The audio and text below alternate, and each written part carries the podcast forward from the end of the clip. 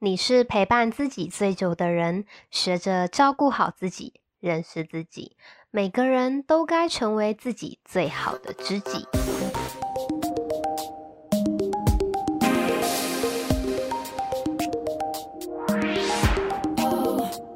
Hello，欢迎收听《最好的知己》，我是仙人。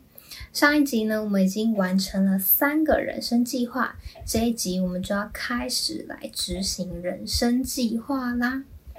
第六步呢，是打造原型。还记得我们在每个计划里面的最后都提出了三个问题，对吧？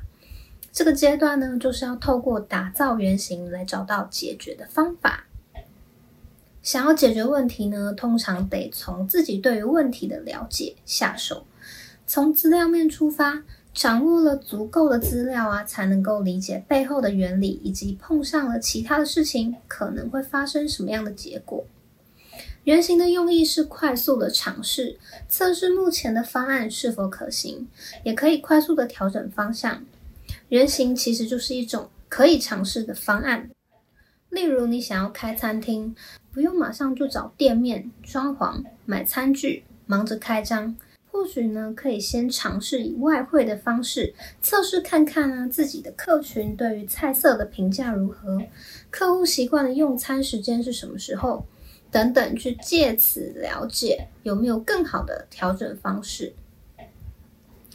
在尝试解决方案的时候啊，并不一定要自己闷着头做，你可以去找一些有相关经验的前辈啊，或者是好友做访谈，或是实际体验。想要开餐厅呢，就去访问一些厨师、餐厅老板的工作心得。或许现实没有你想象的那么完美，借此呢，让自己对于这样的生活更有想象。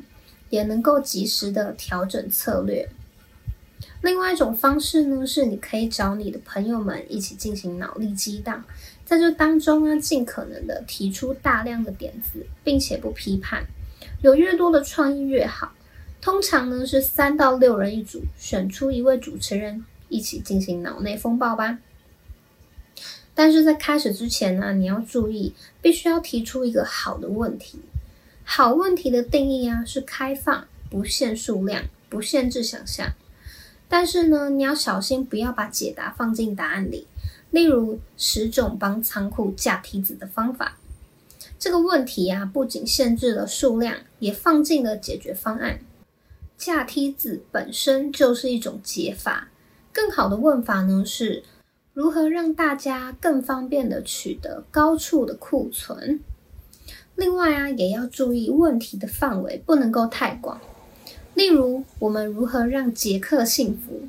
正向心理学认为，幸福啊要看情境。以这个问题来看呢，如果是少了情境设定啊，就会让人无从下手。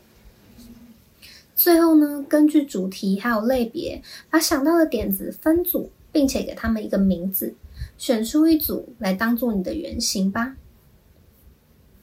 第七步。找不到工作的方法，这一步呢，主要是在找工作的层面。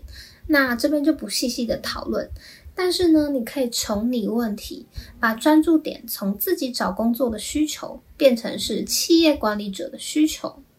思考企业会希望找到怎样的人才？世界上没有为我们量身打造的完美工作，但是我们可以让许多工作都够完美。第八步，设计梦幻工作。人是另一种全球资讯网，把人脉想象成是名词。建立人脉这件事啊，目标其实是在参与人际网络。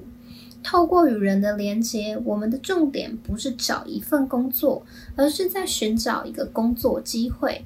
这样的思维转换呢，会让我们的心态从批判变成是探索。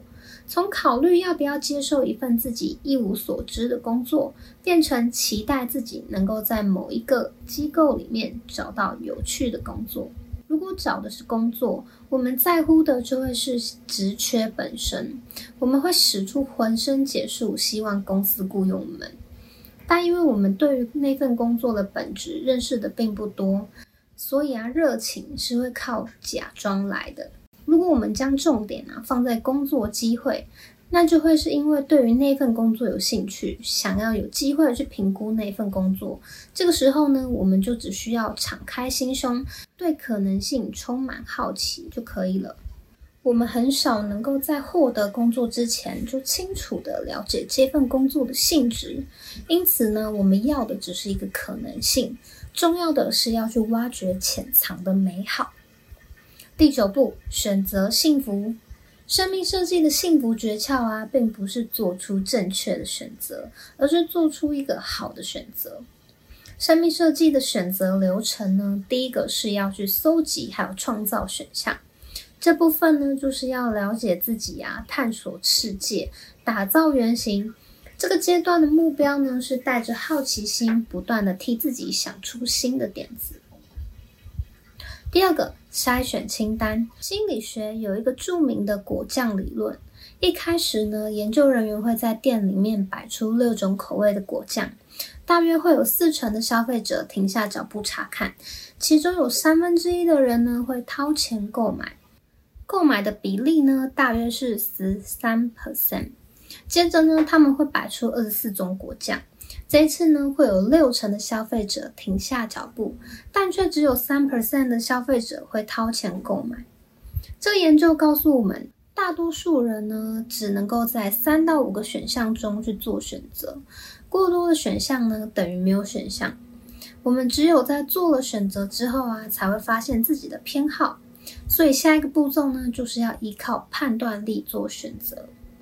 大脑的基底核啊，会协助我们做出最佳的决策。它跟语言中枢没有连接，是靠感受还有直觉。高曼呢，把引导大脑做决策的记忆称为情绪智慧。智慧来自感受与直觉，因此要做出明智的决定呢，我们需要明白自己的感受以及对不同选项的直觉反应。本质上呢，跟洞察力相关。你可以透过心领神会啊，来体验情绪智慧；透过想象自己已经生活在某一种理想的生活，以那个角色或是生活状态去选择生活中的大小事。例如，你想要成为一个情绪稳定的人，那么当发生让你气愤的事情时，原本你可能会破口大骂，或者是找好友抱怨一番。这个时候，你就可以想一想，一个情绪稳定的人他会怎么做？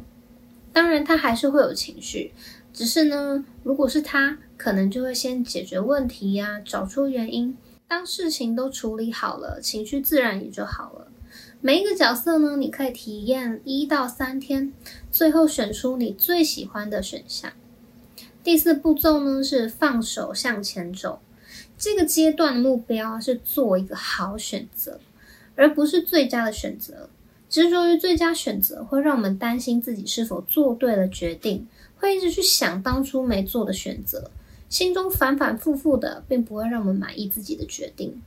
放手的关键呢，是向前走，把注意力放在某件事情，一旦做了选择，就要坚持，尽力的活出自己的选择。第十步，对失败免疫。原型与体验的用途啊，原本就是要让自己学习。如果能从挫折的经验里面得到新的学习，那这就是一次良好的经验。对失败免疫啊，能够让人有足够的胆量。面对失败，我们可以重拟问题，把以结果定胜负转变为生命是一段过程，而不是结果。那我们要怎么样从失败里面提取精华呢？第一步啊，你可以写失败日志。失败日志并不是让你去反思自己有多糟糕，相反的呢，是提醒自己还有哪一些地方是想要优化却一直忽略的。第二呢，是分类失败。失败的分类有三种：A. 失误。面对失误，最好的办法就是承认自己搞砸了，然后往前走。B. 弱点。这类的错误啊，通常会反复的出现，也有可能是你一直改变不了的坏习惯。最好的策略呢，是避开会导致相关错误的情境，而不是想办法改善哦。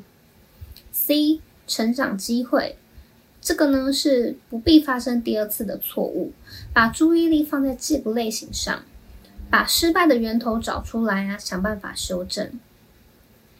提取精华的第三个步骤呢，是找出成长心得。与其在失败后一直懊悔，不如善用记录，把每一次的失败都变成是养分，这样子呢，才能够真正的成长。第十一步，建立团队。生命设计的方法是与其他人合作。点子与机会呢，是我们与生命中遇到的社群成员共同创造的。那要怎么找到你的社群呢？你可以从有共同目标或者是共同立场的聚会开始。在这里呢，我们的目标是去认识别人，也让别人认识我们。我们要找的是由参与者组成的团体，让团体成员呢自在地表达自己的人生，互相扶持。生命设计是一场旅程，如果在途中能够找到互相支持的伙伴，那应该是人生最幸福的事情之一吧。生命设计是一种生活方法，好好设计人生，就能好好的过这一生。好啦，听到这里是不是意犹未尽啊？如果想要了解更多的，欢迎你直接去买这本书来看哦。那今天的分享就到这边。如果你喜欢这期节目，欢迎分享给你需要生命设计的朋友，订阅节目，五星刷起来，或是利用资讯栏的连接赞助我的内容。想看文稿的话呢，可以到方格子上面搜寻最好的知己，或是到 IG 和我最及时的互动。那我们就下周见喽，拜拜。